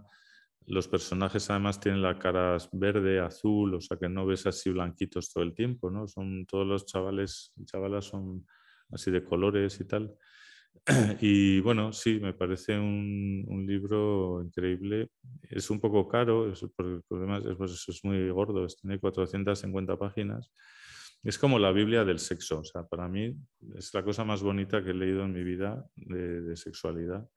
Pero claro, es muy grandote, es en colores, es muy bonito. O sea, para los chavales van a flipar, pero claro, eh, han hecho un esfuerzo editorial, pero aún así, pues sí que eh, vale 38 euros. Entonces es un poquillo caro, pero además queríamos que estuvieran en los colegios, en las bibliotecas. Vamos a intentar ahí regalarlos un poco pero sí, sí, es, es, un libro que encaja muy bien con, con, este curso además, porque habla de todo, del sexo, la prostitución, el porno, internet, el acoso, el bullying, eh, es muy, muy, muy completo.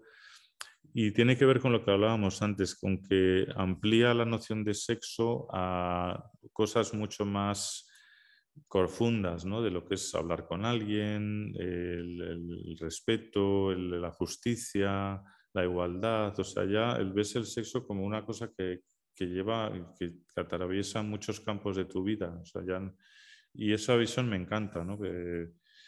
porque no solo un poco freudiana, ¿no? que para mí eh, pues Freud tiene ese genio de, de, ver la sexualidad de una forma ya muy, muy amplia. ¿no? Sino incluso va más allá, ¿no? sobre la, justicia social, la igualdad, el feminismo, o sea, tiene unas miradas donde ves que, la sexualidad es una cosa muchísimo más compleja y muy transformadora, o sea, que cuando te metes ahí, claro, tocas todo, tocas el racismo, el colonialismo, el capacitismo, o sea, el, te das cuenta que tiene una visión muy política del sexo, pero, pero muy real, porque es así. Vamos, el sexo seguramente es una noción política más que nada. Muchas gracias. Luego, mientras, mientras te escuchaba, me han venido como dos cosillas a la mente eh, respecto a, cuando has mencionado el tema del emocional, homo, homonacionalismo o el payonacionalismo también me ha venido a la mente como, además, como un ejemplo más ¿no? de esos ejes norte, sur, arriba, abajo, como también la, andaluzofobia, como esa idea de que somos machistas, somos más homófobos, etc., etc., justo dentro del Estado, y en otras, obviamente, como que en otros lugares, pero también me ha venido a la mente y quería compartirlo. Eh, por un lado, y luego por otro también eh, la práctica, el, el ¿no? También como práctica, eh, esa idea de penetrar muy vinculada al hombre heterosexual, por una mujer, también con unos rasgos como muy de domina en general, que ubica otra vez como en el recibir, dar, cómo, y cómo esas lógicas de penetración se reconstruyen y se transforman a través del lenguaje para que dentro de las relaciones heterosexuales no se, no, no se juzguen o no se, no se tambalee tanto esa masculinidad que pueda tener el hombre que recibe esa práctica, ¿no? Pain. Eh, eso, nada, creo que también eso. Y si tienes alguna opinión sobre el tema o, algún comentario, también te lo agradeceré. Muchas gracias. No, por mi parte no, no, tengo mucho más que añadir. O sea, creo que, que eso hemos planteado en la charla y bueno, casi prefiero dejar que hable más gente y responder. Vale, voy a leer la de Pepe y luego también hay una de Sandra. Entonces, Pepe dice que no consigue concretar la pregunta, pero que le surge una cuestión. Cuando un hombre tiene una disfunción eréctil, considera que ya no puede seguir disfrutando, ¿cómo se podía integrar el sexo anal en una continuación de la vida sexual activa, no falocéntrica y que se lo obtiene para hacer cuando penetra? Vale, eh, pues me parece una buena pregunta porque de hecho lo planteamos en el libro también y es como ciertas subculturas gays, sobre todo, que también lesbianas, eh, desarrollaron prácticas no tan genitalizadas como lo que plantea él de la penetración esta tradicional pene-vagina y tal, pene erecto además. Entonces aquí hablamos, por ejemplo, del fist fucking como una práctica nueva, ¿no? que aparece en los años 60, 70 en subculturas SM gays, y algunas lesbianas también, que es la penetración anal con el puño, por ejemplo.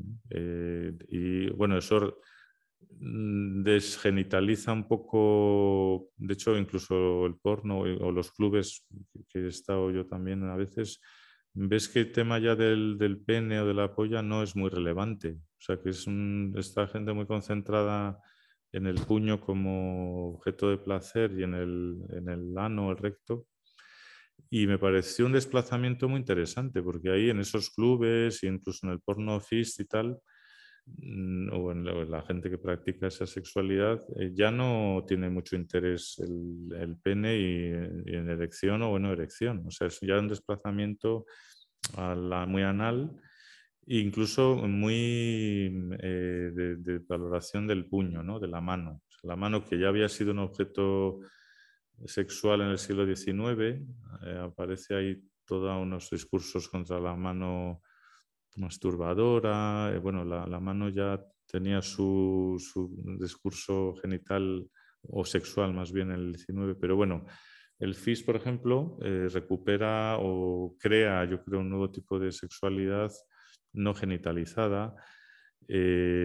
todo lo que tiene que ver, para mí, volviendo a tu pregunta, todo lo que se vincule, por ejemplo, al sexo anal, sea para chicos, chicas, personas no binarias, tiene parte de interés precisamente por eso, porque ya puedes hacerlo de muchas maneras, pues con dildos también, vibradores, más manos, o sea, ya, ya lo, ese falocentrismo del que hablabas, que es cierto que es muy, muy fuerte en nuestra cultura, desaparece un poco, o sea que no tiene mucho interés, no, no tiene un papel, es como reinventar sexualidades que ya se han hecho en subculturas X, donde no tengas esa necesidad o, o esa culpabilidad de un cuerpo que no consigue una erección. Todo, de hecho, claro, toda esta inversión enloquecida en Viagra, Cialis, es como que el pene tiene siempre que estar erecto y tal, ¿no? Hay una, una fascinación en ese sentido.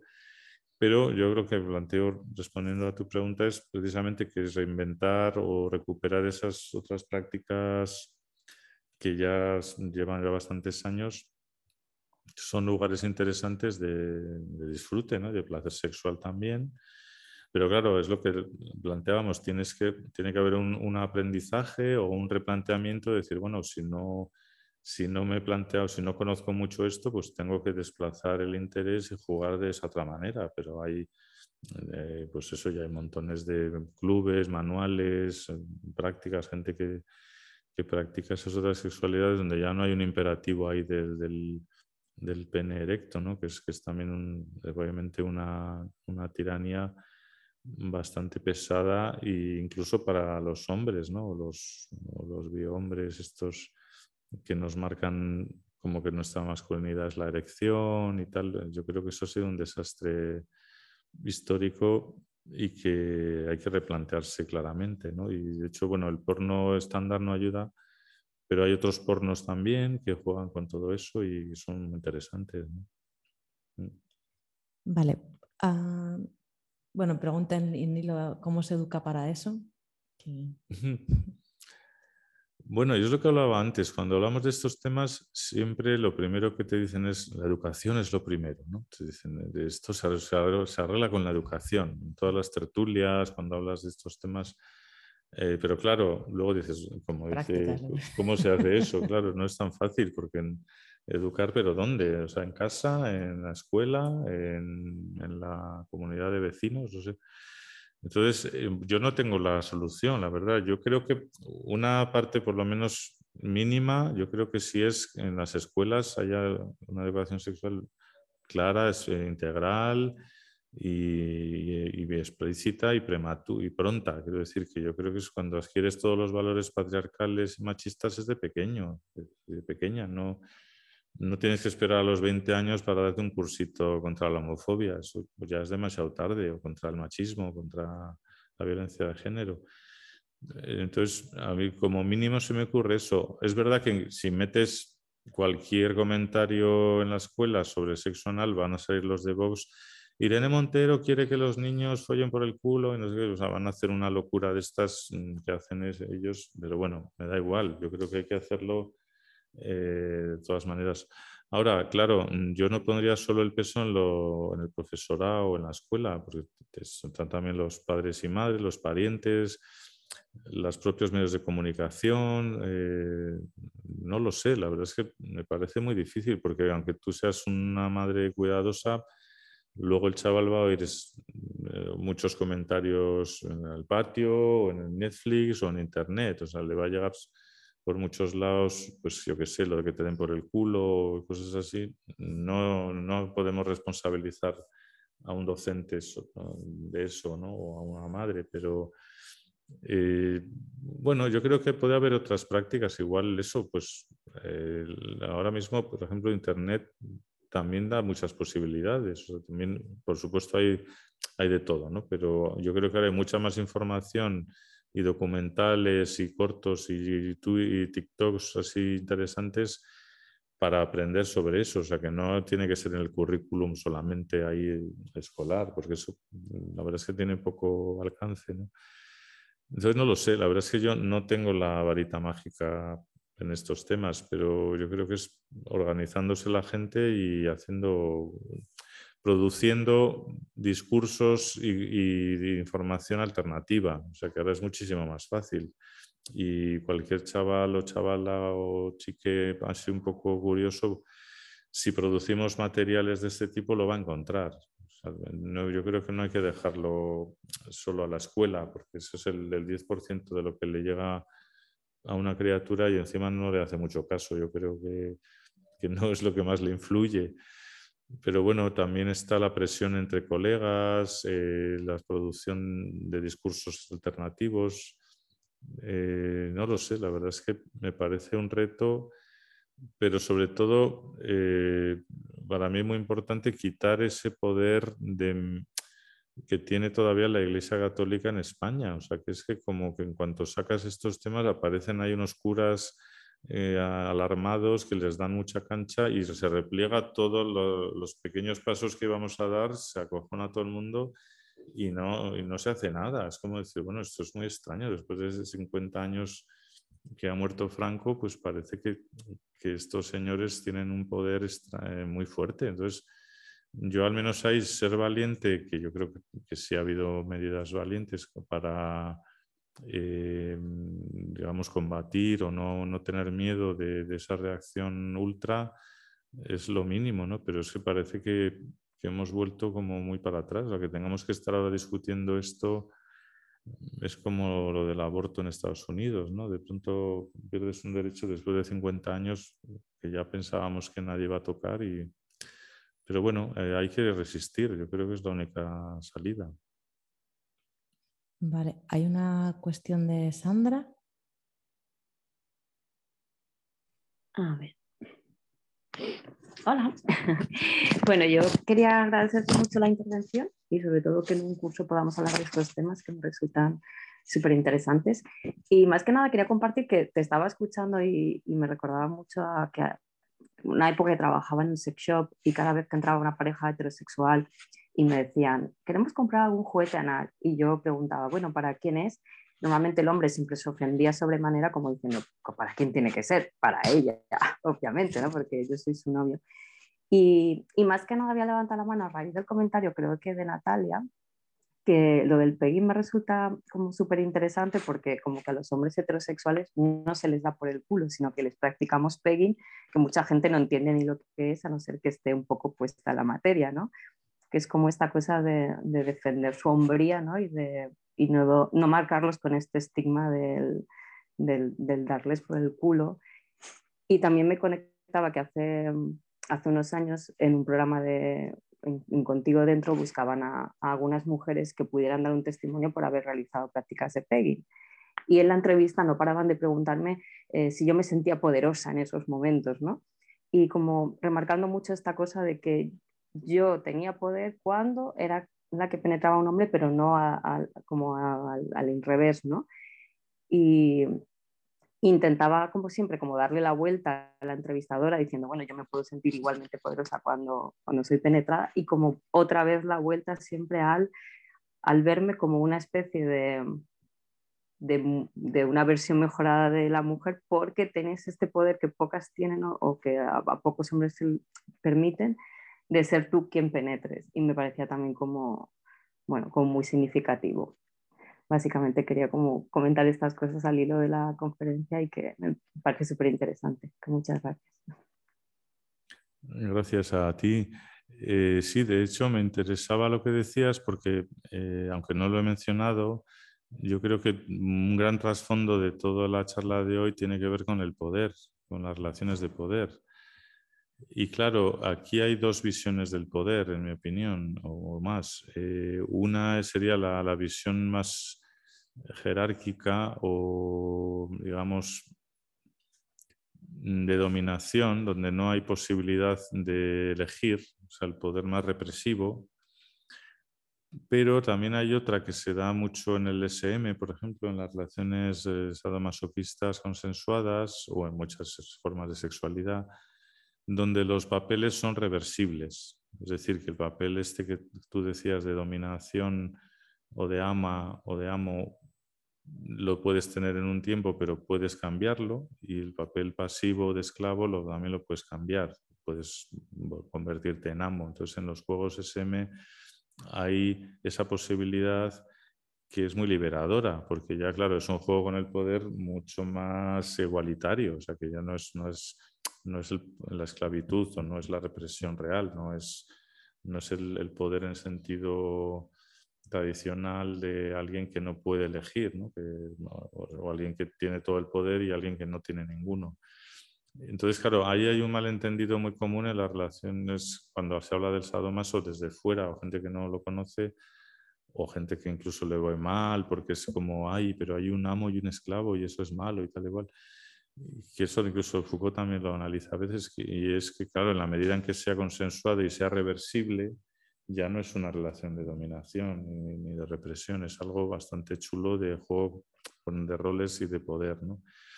Ahora, hay una pregunta que tú decías en tu intervención que me interesa y que no sé resolver, y es por qué el acto de penetrar eh, se asocia la domina al poder y el acto de ser penetrado al, al, no, al no, poder. eso es extraño porque incluso, claro, eh, yo me he dado cuenta en juegos ASM que el pasivo muchas veces es el que manda. O el pasivo es el que decide, es el que dice hasta aquí, o es el que, o el esclavo, el que dice hasta aquí no. Y eso me sorprendió mucho cuando entré así en juegos en clubes de SM y tal. Eh, claro, eh, lo que llamamos esclavo pasivo tenía mucho poder, o sea, decidía realmente. Y tú tienes que hacerle caso, o sea, no puedes hacer lo que te dé la gana, tienes que, si estás en un papel máster o amo, todo eso, ¿no?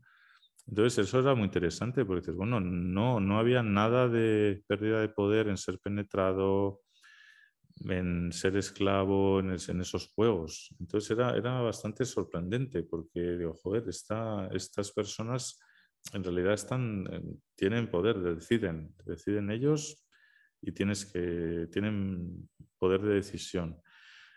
Ahora, como te digo, bueno, y supongo que las prostitutas también saben mucho de eso, personas que ejercen en ciertas situaciones mm, ven, bueno, pueden tener más o menos agencia, no lo sé, yo tampoco pienso que es un debate eterno ¿no? de, la prostitución, que todas las prostitutas sean personas sin agencia, sin posibilidad, supongo que se aplegó en, el otro, en los otros foros.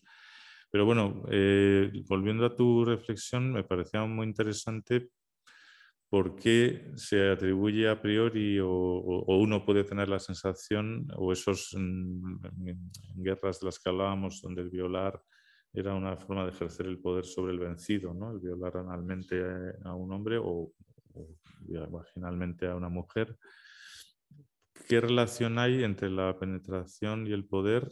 Es algo que me fascina, pero que no, no sé resolver. me parece una buena pregunta y creo que, debería estar ahí en el debate. ¿no? Ahora justo me estaba acordando quizá de otras prácticas, ¿no? como el shibari, de repente también de la idea contraria, como el, como el placer de no poder hacer nada, ¿no? y, la, mm. liberación que produce el estar atado eh, y con ello... Mm. Em, ¿no? La, carencia de responsabilidad, bueno, yo que sé, como que de repente me estaban surgiendo también como, como este tipo de prácticas y la relación también que tienen con, con la liberación cuando son consensuadas y, y, eso. Entonces no sé si hay más preguntas, si no... Ah, mira, Ana, Ana, pero espera, espera, es que si no, no nos oyen, perdón. A mí, eh, así, en todo el debate que estamos teniendo, me parece interesante esta cuestión de la dimensión de ensayar otras prácticas, de subvertir algunos lugares, pero da la sensación a veces, mm, o tenemos la ficción de que a veces la sexualidad la puedes vivir libremente o hacer lo que te apetece en todo momento, y yo creo que para el ser humano, en líneas generales, eh, estas cuestiones que tú has señalado muy bien, esos lugares vacíos, me parecen interesantísimos porque te sacan de ese lugar de tener una esencia, es decir, no todo está decidido, pero aunque no todo esté decidido y quepa la respuesta de las personas, a veces la respuesta no es una decisión tan mm, clara y evidente. Entonces me apetecía un poco discutir sobre esa cuestión, o sea, no sobre esencializar, que a mí me parece clave, o sea, pero que esta, esto de elegimos o lo que queramos no está nunca, pero en la sexualidad, que es algo que para el humano yo creo que, o sea, que está muy separada de la reproducción, aunque se intenta unir por el poder y tal, pero bueno, o sea, no hay que irse a Freud, Freud recoge en el siglo XIX lo, prácticas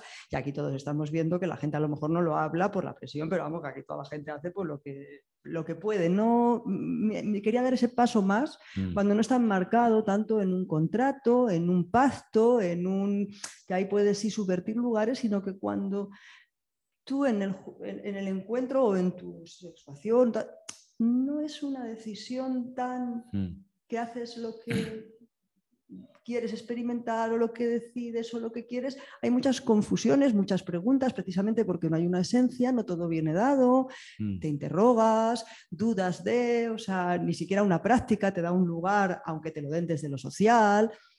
Lo problemático que es, afortunadamente, para el ser humano estas cuestiones. Sí, sí, hijo, pues me encanta lo que planteas porque, claro, es, cierto que no hay una, para mí, vamos, una autonomía y una libertad eh, total y de hecho es algo que, que yo no he hablado mucho aquí hoy, pero que es cuando que no solemos hablar mucho del deseo, en el sentido, claro, de, para mí, al menos de estructuras que tenemos cada uno, muy subjetivas, pero que no podemos controlar o decidir o cambiar. Entonces, si hay una parte que, que además me interesa porque va más allá del adoctrinamiento o de la cultura o de la educación y que está ahí, que no se puede enseñar ni controlar, que es el deseo de cada uno o de cada una, o sea, que singular, pero que no puedo cambiar. O sea, yo eso, eso sí me daba cuenta eh, yo en mi caso, pongo ejemplos muy sencillos, pero el que vea un, un hombre gordito con barba y me fascine, por ejemplo, y me encante, me, encanta ese señor gordito con barba, ¿no? Eso no lo puedo cambiar, o sea, me encanta, me, me, voy hacia allí, ¿no? Y no me voy hacia un chico delgado o un chico joven, no puedo, es imposible. Entonces, claro, hay un determinismo que me supera, que me desborda, ¿no? Que es como una estructura de mi deseo eh, que, está ahí y que, y que no puedo eh, elegir. O sea, no es una elección, claro, no, no es ese discurso liberal de la elección. Entonces, sí, eso me parece muy importante, porque en estos temas incluso de lo queer y tal, bueno, parece que hay una, se escatima un poco, se olvida un poco la, las servidumbres del deseo que incluso a veces son polémicas, porque claro, a veces decía, bueno, y si tu deseo es ser esclavo, ¿qué hacemos con eso? ¿no? Que, queda un poco fatal, ¿no? porque en términos ideológicos dirías, uy, no, esto, esto es horrible, no, como nadie, nadie quiere ser esclavo, ¿no? pero igual sí, o sea, en una posición subjetiva X puedes desear mm, ser esclavo y eso pues queda, queda fatal, ¿no? O, ser dominado, por ejemplo, cosas así. Pero bueno, yo te digo desde la fascinación... Sí, sí, es muy complejo. Sí, sí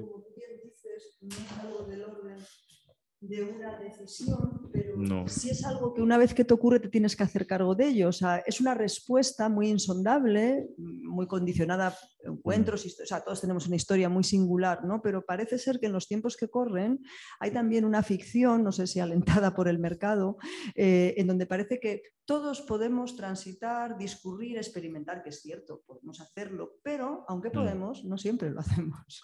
Tenemos, no sé, o sea, lo problemático, quería señalar, no en el sentido pecaminoso del término, sino lo mm. que es la sexualidad para el humano a todos los niveles, que bueno, que es una pregunta, es una interrogación, es una respuesta de los sujetos, es algo que no es absolutamente, no sale de la nada, pero tampoco puede situar, ni fabricar, ni educar, afortunadamente. O sea, que a mí yo no tengo ningún problema con que no haya temas de educación, o sea, porque hay experiencias, hay encuentros, sea, otra cosa que es que ahora está todo como muy ritualizado, la gente estamos muy homogeneizados, en donde no hay un lugar para lo singular, para lo particular, parece que repites prácticas que se convierten en modas y mm. consideras que, bueno, desde luego creo que tantos como personas podrán hacer un uso más subversivo, menos, más de experimentación, o otros simplemente pues dejarse llevar como el que va a comprar al primar, ¿sabes? O sea, impresiones de grupo también, incluso en el empuje a mm. esto es lo que se debe hacer, o sea, porque socialmente hay dimensiones de este tipo funcionando incluso en la supuesta liberación, o, o sea que todo hay que problematizarlo, todos los discursos. Totalmente, me parece una mm. reflexión brillante y comparto totalmente. Quizás lo único que podemos eh, señalar hoy es que en todo caso lo que no debería haber es una, una, represión sobre esas posibilidades. O sea, que si, por ejemplo, pues a le gusta el sexo anal a su manera, como sea, la, la, la faceta que sea, que no haya una sanción negativa. O si te pues gustan las botas de cuero. Claro, claro. Claro, claro. A mí por eso me. Claro, a mí eso es lo que me encanta de él, porque ve que hay que esas, aunque son estructuras más o menos que no puedes cambiar, o que, pero dice, bueno, son esas, cada uno tiene la suya. Sí, ahí me parece muy buena reflexión porque a veces en estos foros me, parece importante que se hable del deseo, que a veces no hablamos, parece que todo es, eh, como tú dices, elegir libre totalmente y creo que no, hay una parte estructural que, que no, que no, que además que no se sabe de eso que es singular, que no se puede prever cómo aparece, que se coagula en cada uno, en cada una de una manera y que y que dentro de ese debate es eso, que no es ni cultural ni, ni, biologista. O sea, eso que me interesa, que dentro de esos debates lo cultural... No, ni es esencialista, ni genético, ni biológico, pero tampoco es cultural. Con lo cual mm, salimos de ese debate eh, queer eh, versus biologista, no sé qué, es, es otra pata más que es todavía más problemática, como tú dices, sí. Mm. No, mira, se anima aquí todo el mundo. Muy bien. Bueno, no sé si voy a saber explicar muy bien, que yo me pongo nervioso al hablar. Yo creo que opino distinto, pero no sé si sé argumentar bien. Pero creo que lo que estás diciendo está muy guay, pero que es como a veces esta parte que decís que se coagula de alguna manera es como que entra dentro de unas cajas que están prehechas. Es como que ese coágulo entra en unas cajas y, por ejemplo, desde otras miradas, por ejemplo, desde la mirada de la sexualidad, se plantean otro tipo de relaciones, otro tipo, ya no relaciones sexuales, afectivas, sino otro tipo de vinculaciones y, cosas físicas, por llamarlo de alguna manera, que no encaja tanto esa coagulación y como que también es o sea, yo desde mi experiencia, pues a mí se me educó de una manera y yo, pues como twink que soy, pues se me enfocaba hacia que me gustaran un tipo de chicos masculinos tal y no fue hasta que llegué yo a mi facultad y me vi rodeado de todos maricones que de repente dije, joder, pero es que son súper chulos y como que yo evolucioné ahí, por ejemplo, o sea, digo por continuar un poco tu relato, evolucioné y de repente dije, joder, es que los tíos con pluma también me gustan, pero si yo no hubiera estado rodeado de tíos con pluma mm, durante meses, igual no podría haber dicho me gustan los tíos con pluma porque nunca me habría acercado a ellos porque yo tenía una plumofobia tremenda.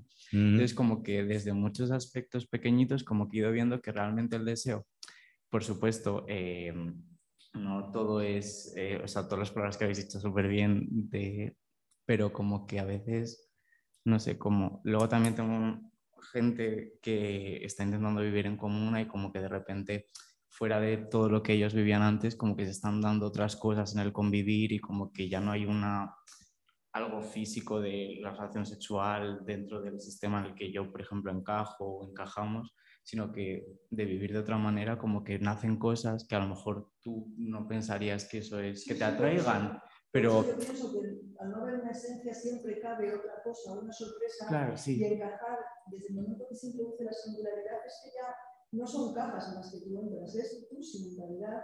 vale, sí, entonces lo he entendido yo mal, vale, vale, hay que hacer un poco eso. Tus historias, las cosas que te ocurren. Como que creo que a veces hay como algo muy sensible en el deseo que puede, que puede potenciar muchas cosas. Y luego, por decir algo que a veces me cuesta hablar, perdón, eh, como yo estaba investigando también mucho sobre lo del culo, leyéndote mucho a ti, y como que a mí a veces, también por lo que han dicho nuestras compas de, de casa, eh, como que ahí, si queremos a lo mejor hacer una mirada un poco más subvertiva del culo, o sea, como que a, mí lo anal me parece a veces muy agresivo y el culo me parece muy agradable y como que hay cuerpos que sus anos no funcionan bien o no están dispuestos, porque quizás em, antes, que no estamos tan bombardeados por tantas imágenes, lo acercarte al anal era como un proceso pero ahora es como algo muy explícito, entonces como que de repente se nos olvida que los culos se pueden besar, se pueden abrazar, se puedes leer poemas y como que se puede, o sea, como que se pueden encontrar un montón de prácticas, entonces para las personas que han dicho, ¿cómo me puedo acercar a esto? ¿Cómo puedo es como, a ver, que el culo es muy bonito, que no es solo penetrar de mil maneras que se pueden penetrar y se puede disfrutar muchísimo, pero como que también es una zona erógena por fuera y como que es muy chulo. Mm. Que, o sea, esto todo lo aprendí de ti, aunque no estoy diciendo nada, pero me refiero que, que eso sin más. Sí, pues gracias por tu intervención, porque es, es muy, eh, cuidadosa, muy matizada Claro, que lo que yo llamo estructuras del deseo suena un poco bruto, como que no puede ahí aparecer nada nuevo o no puede cambiar. Yo creo que sí, que efectivamente eh, hay emergencia, como decía ella también, de singularidades y de cambios, o eso te rodeas de pronto de gente nueva y, salen cosas de ti que no esperabas. Eh, eso, eso es verdad. Y bueno, y volviendo a, lo que dices del, de la belleza del culo más allá de la penetración esta de los, del porno, eh, yo quería contar una anécdota muy rápida, pero que tiene que ver con la portada del libro, que claro, pues tiene su aquel, que cuando hicimos el libro, bueno, yo quería un culo en la portada, pero un culo además peludo, porque en el, en el rollo este gay, pues siempre son como culos así muy, muy de mármol, así muy, muy lampiños. El, bueno, la cosa está feba así eh, griega, ¿no? Y digo, ah, pues bueno, que se vea que es de un chico, porque la reflexión va mucho sobre los hombres en el lugar este pasivo, ¿no? Eh, bueno, total, que la, la, editora casi se desmaya cuando vio la portada, dice, no, no, esto no podemos sacarlo y tal. Y yo digo que sí, que sí, ya verás como esto lleva mucho la atención porque es, es, muy bonito. La verdad es que además el, el, fotógrafo que es Ángel Pantoja, el que hizo la portada, puso así una mano como del greco, ¿no? A mí me recordaba como una cosa así muy, muy barroca, ¿no? Añade una mano ahí muy bonita. Y claro, eso que dices es importante porque el, culo tiene muchísimas más partes, o sea, las nalgas, el vello, el novello, la piel, o sea, que no es la penetración anal pura y dura, ¿no? Tiene muchísimas posibilidades que aquí se ven en, esta portada maravillosa que yo a veces me quedaba así en las librerías mirando como en una esquina y efectivamente cuando llegaba la gente el primero al que se iba a coger era este porque es precioso, es muy, es muy llamativo en todo caso, es decir, que en una librería la que sea, ¿no? la casa del libro, la cena, tú ves esto y vas, vas a por ello. Otra cosa es que luego lo lleves así tan escondido en la chaqueta al salir, pero... Y yo creo que se ha vendido tanto por la portada, porque es una maravilla, ¿no? Pero pero bueno, sí, me parece una reflexión muy, muy valiosa y te la agradezco. Mm. Pues no sé si hay alguna cuestión más.